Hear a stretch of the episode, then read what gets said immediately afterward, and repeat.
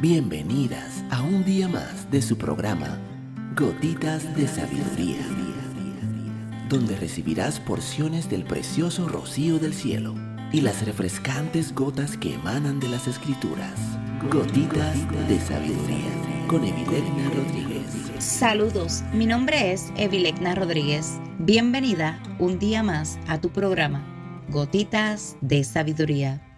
El día de hoy estaremos hablando Elige tus relaciones sabiamente. Elige tus relaciones sabiamente, especialmente las sentimentales. Gran parte de tu éxito futuro dependerá de eso. Recuerda, dicen que eres el promedio de las cinco personas con las que pasas más tiempo, pues probablemente eres un promedio aún mayor de la una persona que te rodea la mayor parte del tiempo. Las relaciones son el predictor número uno de la felicidad a largo plazo. Lo único que todas las personas extremadamente felices tienen en común son las buenas relaciones interpersonales. Pero también funciona al revés. Estar cerca de personas negativas puede dañar seriamente tu autoestima y tu autoconfianza. Sal de las relaciones que ya no te nutren. Aléjate de las personas que no te valoran. Aléjate de las personas negativas. La vida es demasiado corta para pasarla en malas relaciones con personas que te quitan la felicidad. Sí, a menudo se necesita más valor para irse que para permanecer en una mala relación, pero puedes hacerlo. A veces es mejor estar sola que estar en mala compañía. No dejes que la soledad te lleve a una relación porque no hay nada peor que estar sola en una relación. Existe una alta probabilidad de que tu mejor relación llegue cuando estés bien contigo misma. Es algo gracioso.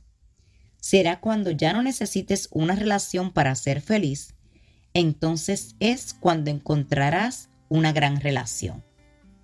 Hasta entonces, trabaja en las relaciones contigo misma. Sé una gran amiga. Pasa tiempo con las personas que te apoyan y te valoran. Menos muchas veces es más. Elige calidad sobre cantidad en el apartado de relaciones y amistades. Ten algunas relaciones de alta calidad en lugar de muchas superficiales. Cuando se trata de esta una relación, Neil Parrish, autor de la ecuación de la felicidad, hace un punto muy importante en su libro. Nos muestra lo importante que es elegir un compañero feliz, porque la persona con la que te juntas afecta a tu felicidad enormemente.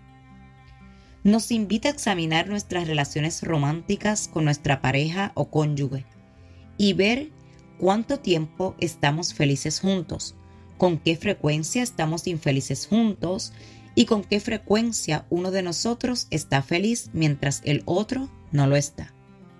Estas son preguntas muy importantes y debes ser completamente honesta contigo misma.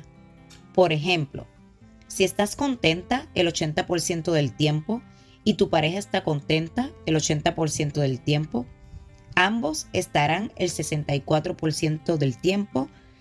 El 64% de vuestro tiempo juntos, ambos estarán sonriendo, amando y felices.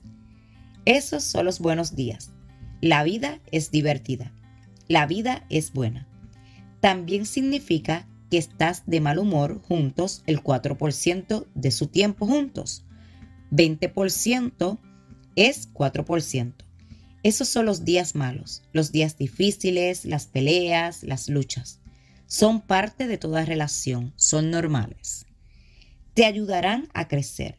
También significa que el 32% de nuestro tiempo juntos, uno de nosotros está contento y el otro no lo está. Eso es un tercio de nuestro tiempo juntos. Un tercio de nuestro tiempo juntos, el estado de ánimo de una persona influye en la otra la persona positiva tira de la persona negativa hacia arriba o la persona negativa tira de la persona positiva hacia abajo. una de las dos. Veamos otros números. Las personas que han vivido con una pareja no tan feliz les sonará. Si tú estás feliz el 80% del tiempo y tu pareja está feliz el 40% del tiempo, entonces están contentos juntos el 32% del tiempo, infelices juntos el 12% del tiempo, pero de repente el 56% del tiempo está en juego. Más de la mitad de las veces tú estarás levantando el ánimo de tu compañero o te estarás arrastrando hacia abajo y entraste en esto siendo feliz el 80% del tiempo. Qué desgaste de energía. Es muy agotador animar a alguien todo el tiempo. Encontrar un compañero de tu nivel de felicidad o superior es imperativo. ¿Está tu pareja agregando a tu felicidad o quitando tu felicidad? Quiero dejarte el día de hoy con esta pregunta. ¿Está tu pareja agregando a tu felicidad o quitando tu felicidad? Vuelvo a repetirte esta pregunta porque es muy importante que la contestes durante el día de hoy. ¿Está tu pareja agregando a tu felicidad o quitando tu felicidad? Si esta gotita de sabiduría ha bendecido tu vida el día de hoy, te pido que la compartas con otra mujer y te espero el día de mañana en nuestra próxima gotita de sabiduría.